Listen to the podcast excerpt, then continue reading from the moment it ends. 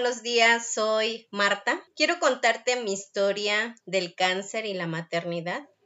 Contar historias es un instinto humano básico, es la forma en que aprendemos y cómo compartimos información. Por tal razón quiero que conozcan mi historia del cáncer y la maternidad para que todos les sirva mi testimonio. Es importante aclarar que el dolor en ambos casos no solo es para el enfermo o para el doliente, sino para toda la familia. Bien, leí varios autores, libros para tratar de entender lo que me estaba pasando, mas no encontré todo lo que relato en este podcast. Tuve que indagar en varias fuentes para poder informarme y como siempre encontraba páginas electrónicas que solo tratan de hacer negocio, aprovechándose del dolor y del desconocimiento de la persona. Mi fin de compartir este podcast es para ayudar a las personas que están pasando por una situación similar o peor que la, que la mía,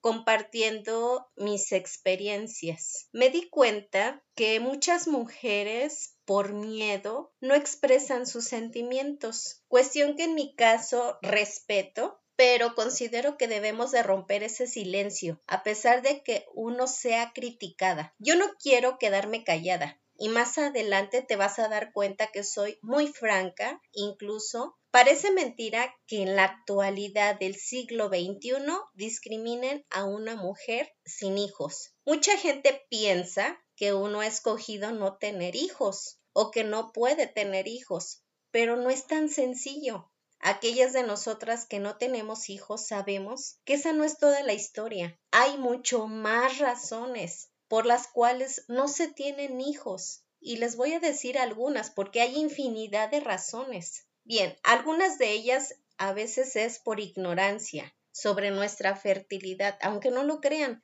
A los 35 años tenemos la mitad de óvulos que a los 25 años y a los 40 años tenemos solo un número muy pequeño de óvulos viables. Otra razón es no haber encontrado una relación adecuada en la que te sientas contenta, en la que tú sientas esa necesidad de poder tener un hijo y cuando te das cuenta ya pasaron los años. Otra es pensar que no queremos hijos debido a nuestros propios traumas de las infancias difíciles. Hay muchas, muchas razones.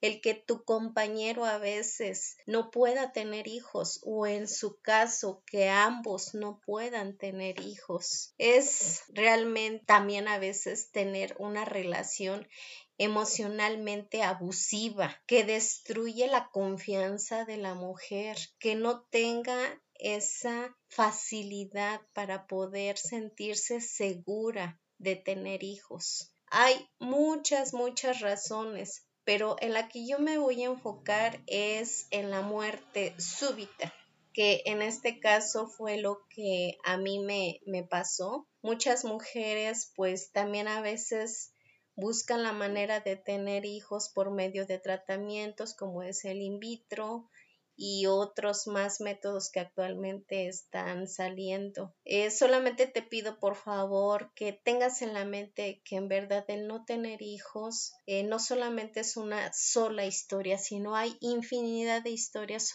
atrás de esas mujeres que, que, no los tienen. No ser madre es parte de nuestras vidas, pero no nos limita como persona ni tampoco nos cuarta nuestra felicidad. Creo que lo más difícil de no tener hijos es la invisibilidad de nuestra situación, lo que nos deja de una sensación de que no valemos la pena, ni siquiera para hablar de ello. Somos invisibles en las películas, libros, televisión. Por tal razón decidí difundir mi historia. Muy bien, voy a empezar por mi maternidad. En este caso eh, es acerca de, de mi vida, y obviamente de, de mi hijo. Empezaré relatando brevemente quién soy y mi sueño de maternidad. Soy hija única, no tengo ningún hermano.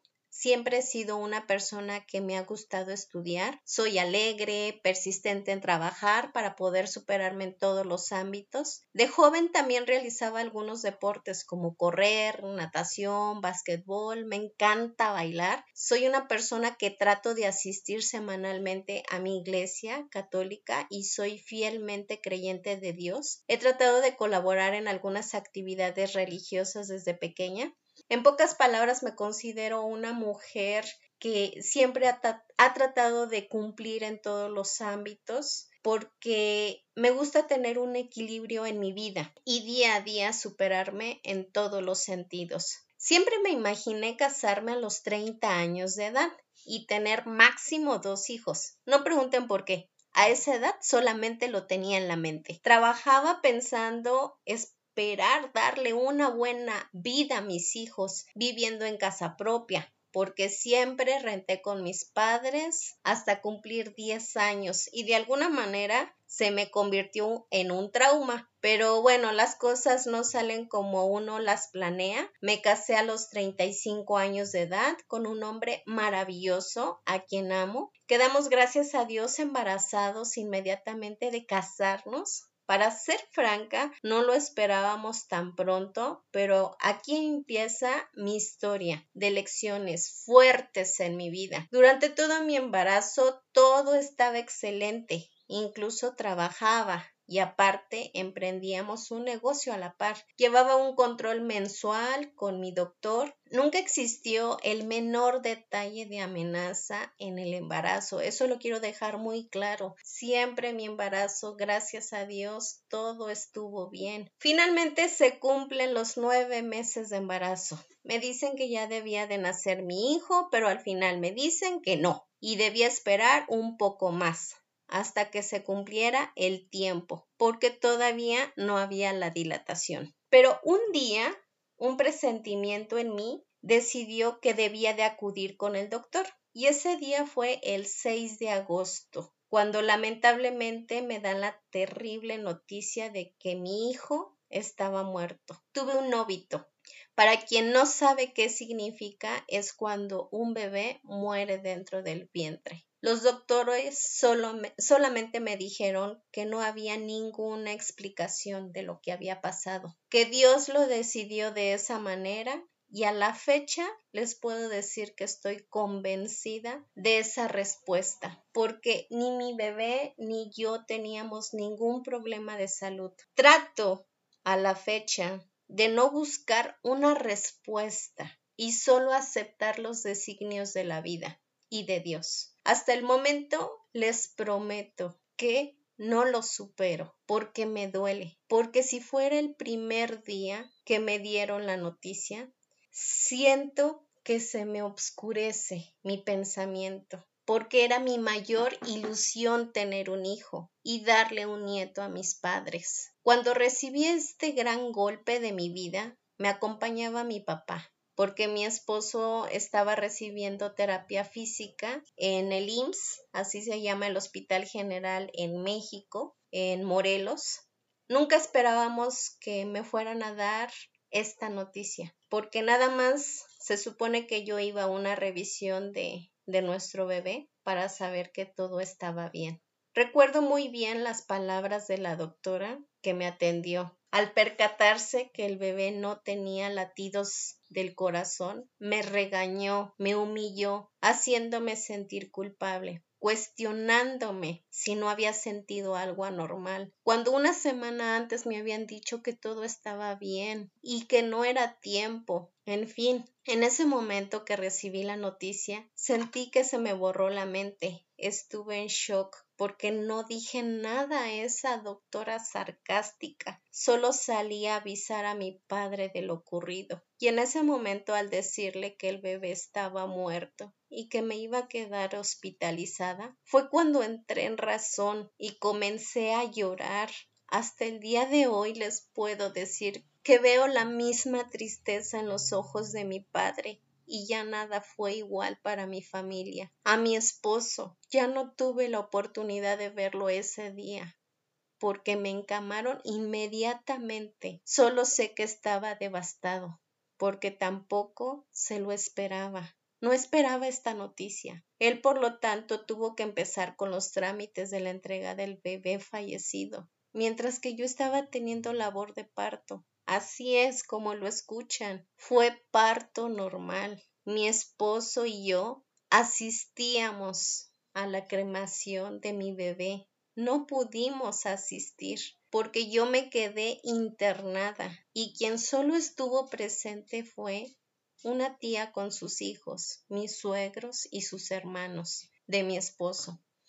Pero quien entregó mi hijo y rezó a Dios fue mi padre, quien de alguna manera vivió uno de los dolores más fuertes de su vida, entregar a su primer y, y único nieto al cielo. Cuando fallece un bebé, hay muchas opiniones al respecto, buenas y malas. Incluso se juzga a uno como padres por supuestamente no haber hecho lo correcto. Mas, sin embargo, les puedo decir que hay bebés que nacen en las calles, de mujeres que se drogan, mujeres que las golpea el esposo, a quienes les ha costado trabajo tener un hijo, bebés que nacen a los seis meses de gestación o por preeclampsia, etcétera, etcétera, etcétera. Y sus hijos están en este mundo vivos, gracias a Dios. En mi caso estoy convencida que solamente Dios decide sobre nuestras vidas y es quien nos da o nos quita lo que tenemos en este mundo. Y es un tema que no lo pongo a discusión, porque lo he vivido en carne propia. Dentro de todo lo malo, bueno que me pasó, debo comentar que hubo señales de advertencia o de consuelo del cielo, que me fueron de utilidad para soportar ese horrible momento. Inexplicablemente con días de anticipación al parto, me llegó una nota al Facebook relatando acerca de todo lo que pasa a una mujer cuando muere su bebé en el vientre. Al leer esta nota o esta vivencia de esa mujer me hizo sentir aterrorizada. Además, aclaro que nunca pasó por mi mente que ese sería mi próximo destino. Mi bebé nació por parto normal, a pesar de estar muerto, porque también te dan la opción de la cesárea, pero es más tardado para embarazarte, cuestión que mi deseo obviamente era embarazarme lo más pronto posible. Lo que viví en esos momentos es un dolor tan grande que no lo deseo a mi peor enemigo, porque mi bebé ya no estaba vivo. Me introdujeron el parto, Todavía duré aproximadamente de dos a tres horas con dolor como si fuera a tener mi bebé vivo. Hasta la fecha no entiendo por qué los doctores tomaron esa decisión. Suplicaba que me llevaran a quirófano. Afortunadamente un doctor se compadeció de mí. Tuve que hacer doble esfuerzo con ayuda de los forceps para que saliera Mateo de mi vientre. Eran doctores y enfermeras atendiéndome. Estuve consciente todo el tiempo. Solo veía sangre a mi alrededor hasta que vi a una enfermera cargando a mi niño enorme. Ella me preguntó si lo quería mirar o cargar más, pero no quise ver a mi bebé muerto. Deseé quedarme solo con el recuerdo de sus latidos. La doctora que me atendió me dijo No lo mires, en los ojos de aquella doctora veía mucho dolor, a pesar de que no era su hijo. Por eso tomé esa decisión y creo que fue la mejor para mí y hoy también. El parto fue un trauma porque a Mateo se le atoró su brazo en el momento de salir y físicamente en mi vagina fui muy lastimada. Después de todo ese martirio me dejaron en un área que se llama Toco en el IMSS de Cuernavaca, junto con todas las demás madres que sí tenían a sus bebés amamantando. Y en mi caso solamente me quedaba observar tan bonita y a la vez horrible escena, porque yo no tenía a ningún bebé en mis brazos. Tuve que estar internada dos días en el hospital para recuperarme. Y en estos dos días mi esposo se quedaba conmigo en las noches, escuchando en la misma habitación el llanto de los bebés, de los recién padres y la alegría que ellos tenían. Ya se imaginarán lo que sentía mi esposo, porque él también estaba sufriendo. En el día me cuidaba mi tía de un gran corazón, ayudándome a bañar, porque mis padres estaban afligidos emocionalmente y físicamente están enfermos. Llegó el día cuando los doctores del hospital me dieron de alta y me podía ir a casa. Todas las mujeres del mismo piso salían cargando a su bebé en brazos, registrando el nombre de la madre y del hijo en la bitácora. Yo salí sin nada en mis brazos, solo junto con mi tía, a quien le agradezco con todo mi corazón su apoyo, porque no quise que mis padres ni mi esposo vivieran tan horrendo momento que se queda clavado en el corazón de por vida. Es lamentable que en México no haya un procedimiento en los hospitales para tratar a las mujeres que se les muere un bebé en su vientre. No hay ni un poquito de tacto para tratar a las mamás desconsoladas. Ojalá estas palabras lleguen en algún momento a la persona correcta, indicada y que pueda hacer un cambio en los hospitales para aquellas mujeres que tienen un óbito. A grandes rasgos, les he platicado lo que sentí en el hospital, porque es inexplicable todo lo que se siente en el corazón, mas todavía no acaba ahí el dolor. Yo soy maestra de universidad y mis estudiantes me habían visto embarazada.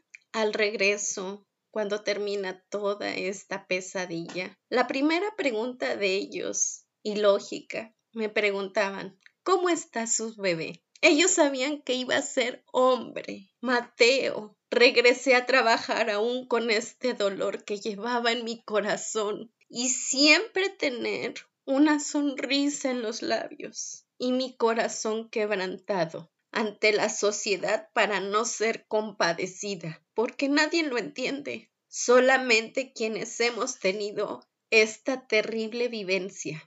Es natural ver morir a tus padres, pero no a un hijo. Incluso no hay nombre. Sin padres quedas huérfano, pero sin hijo, ¿cómo le puedes llamar a esa persona? Nunca pensé que a mis 35 años de edad iba a buscar una urna para las cenizas de nuestro hijo. Nunca imaginé que iba a rezar por un hijo muerto. Mi esposo es un gran hombre con quien he pasado momentos muy difíciles, Tuvimos que asistir a algunas terapias, además siempre agarrados de la mano de Dios en todo momento, porque Él es quien nos da las fuerzas. Cualquiera que sea tu religión, al estar cerca de Dios, te ayuda a superar todo, mas no a olvidar. Esos recuerdos siempre estarán en tu mente. Bien, continuando con mi historia. Lo que me recomendaron los doctores era esperar un año para embarazarme y nosotros seguimos las instrucciones al pie de la letra. Y cuando empezamos a buscar nuevamente el embarazo, nos dimos cuenta que ya había pasado medio año y no, em, no me embarazaba. Tuvimos que buscar especialistas. Siendo honesta, también acudimos con parteras. En este caminar empezamos a aceptar que tal vez no íbamos a poder ser padres nuevamente. Me dieron a tomar hormonas, en base a los resultados de los análisis clínicos que me enviaban a hacer. Supuestamente los especialistas de ginecología del hospital IMSS no me atendían como verdaderos especialistas, así que decidimos buscar un ginecólogo particular. Eh, en esos momentos, y bueno, actualmente no somos unas personas que tengan dinero, para poder pagar eh, médicos particulares, pero en esta situación hicimos el mayor esfuerzo para poder acudir a uno de ellos y que me pudiera atender porque era una gran esperanza que pudiéramos tener un hijo tan siquiera. Y ahora va la segunda parte de mi vida dolorosa, el cáncer. Le expliqué al doctor particular todo lo que había pasado durante mi embarazo. Y recuerdo muy bien que me contestó, es un caso fácil. Y no se imaginan toda la emoción que sentí junto con mi esposo. Hasta ahí todo iba bien, pero el doctor me dijo, vamos a revisar tu vientre, y me hizo un ultrasonido. En cuanto vi la reacción de su rostro del doctor, deduje que no estaba nada bien. Y sus palabras fueron en ese momento, olvídense de tener hijos. Lo importante ahora es tu vida. Sentí una cubeta de agua helada que caía por todo mi cuerpo. Después de tanta emoción que tenía de tener la esperanza, un bebé en mis brazos, todo lo anterior se esfumó. Esto que les relato fue en los años de 2015-2017. La etapa en que ahora estoy del cáncer es en el año 2018, con ya 38 años de edad. El doctor me da la noticia de que tenía un tumor en el ovario derecho. Prácticamente ya no existía ovario porque el tumor medía 11 centímetros. Todavía el doctor en ese momento me dio la esperanza de poder ser madre con un solo ovario. Me realizaron más estudios que por cierto yo era cobarde para los piquetes de jeringa y ahora les puedo decir que de tantas inyecciones que he recibido ya ni siento dolor, porque hay dolores más fuertes que llenen el corazón. Pues bien, prosiguiendo, llega el día que me dan los resultados de los análisis y me pronostican cáncer. Son días de agonía. Sientes que los días se te hacen largos para saber los resultados. Cuando me entero del cáncer, debían de operarme de emergencia esto fue un diciembre, precisamente, a fines de diciembre. Y no encontraba un doctor especialista en oncología hasta que llegué a las manos del doctor Francisco, que es un ángel de Dios. Y ahí estaban las manos de Dios para poder extraer el tumor. El doctor Francisco también tenía la esperanza que solamente iba a ser la extracción de un ovario, pero cuando abren mi, mi vientre, se dan cuenta que ya estaba contaminada y me tuvieron que hacer una eh, histerectomía, donde terminó mi sueño de poder tener un bebé. Al despertar mis ojos, yo no sabía todo esto. Solamente vi a mi esposo que me agarró la mano y vi su tristeza y me dijo con sus ojos todo se había esfumado la esperanza de tener un hijo. Me estoy recuperando. En estos días ya llegamos ahorita al año 2020. Me estoy recuperando con mi tratamiento para erradicar totalmente el cáncer.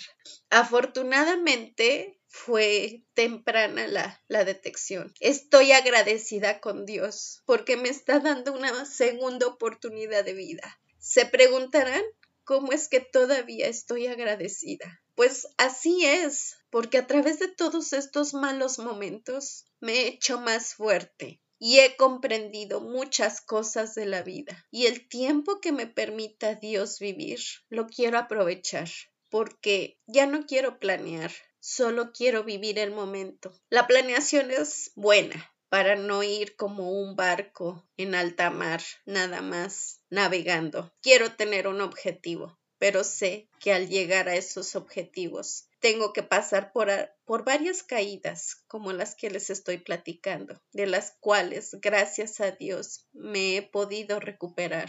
Ahora sé bien y comprendo que los tiempos de Dios no son los nuestros. Yo trabajé en empresas privadas transnacionales y reconocidas y me acostumbré a tener ese estilo de vida personal. No critico a aquellas personas que trabajan en una empresa, pero la verdad, yo di más de 20 años a las empresas. Ahora que soy docente, tengo esa felicidad de estar con, con mis estudiantes y los veo como hijos y quiero dejar esa semilla para poder formar un mejor mundo y esos hijos que ellos no lo saben, que yo los veo de esa manera, trato siempre de hacer lo mejor para poder contribuir algo a esta humanidad. Finalmente, te puedo decir que con todas estas palabras, en primer lugar, quiero decir que la fe, la esperanza y la oración es lo más importante para superar las adversidades. Quiero dar a conocer la gracia que he recibido de Dios y que aquellas mujeres que están pasando por un momento igual o peor que mis experiencias, sepan que no se den por vencidas y no se sientan tristes porque no son las únicas que sufren. Las adversidades siempre hay que verlas de frente.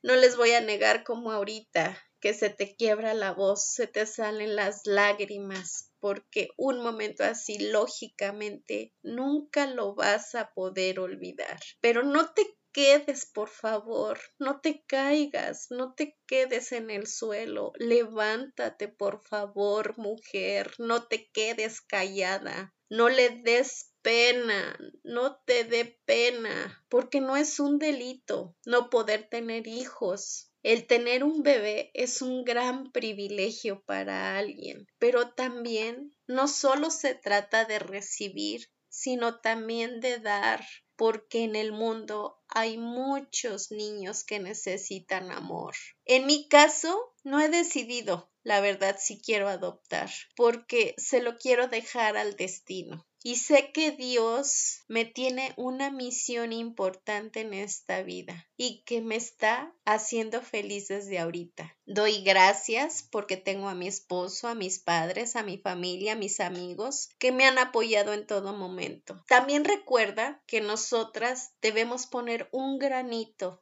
de nuestra fuerza para ponernos lo más pronto posible de pie. Debemos amarnos a nosotras, te aconsejo a leer Job en la Biblia, porque te platica acerca de todas las dificultades que pasó y cómo las superó, nunca maldiciendo a Dios. Es un libro que te habla claramente de la fe y nunca pierdas esa fe. Otro libro es el de la Madre Teresa de Calcuta. Búscalo, búscalo en estos momentos. En segundo lugar, para las personas que están pasando por cáncer, yo les mando un abrazo fuerte. Sé lo que se siente estar en esa silla cuando te están inyectando la quimioterapia. Cómo pasa todo ese químico por tus venas y te quema. Para aquellas personas que llevan más de 10 quimioterapias, resonancias, que les están haciendo varios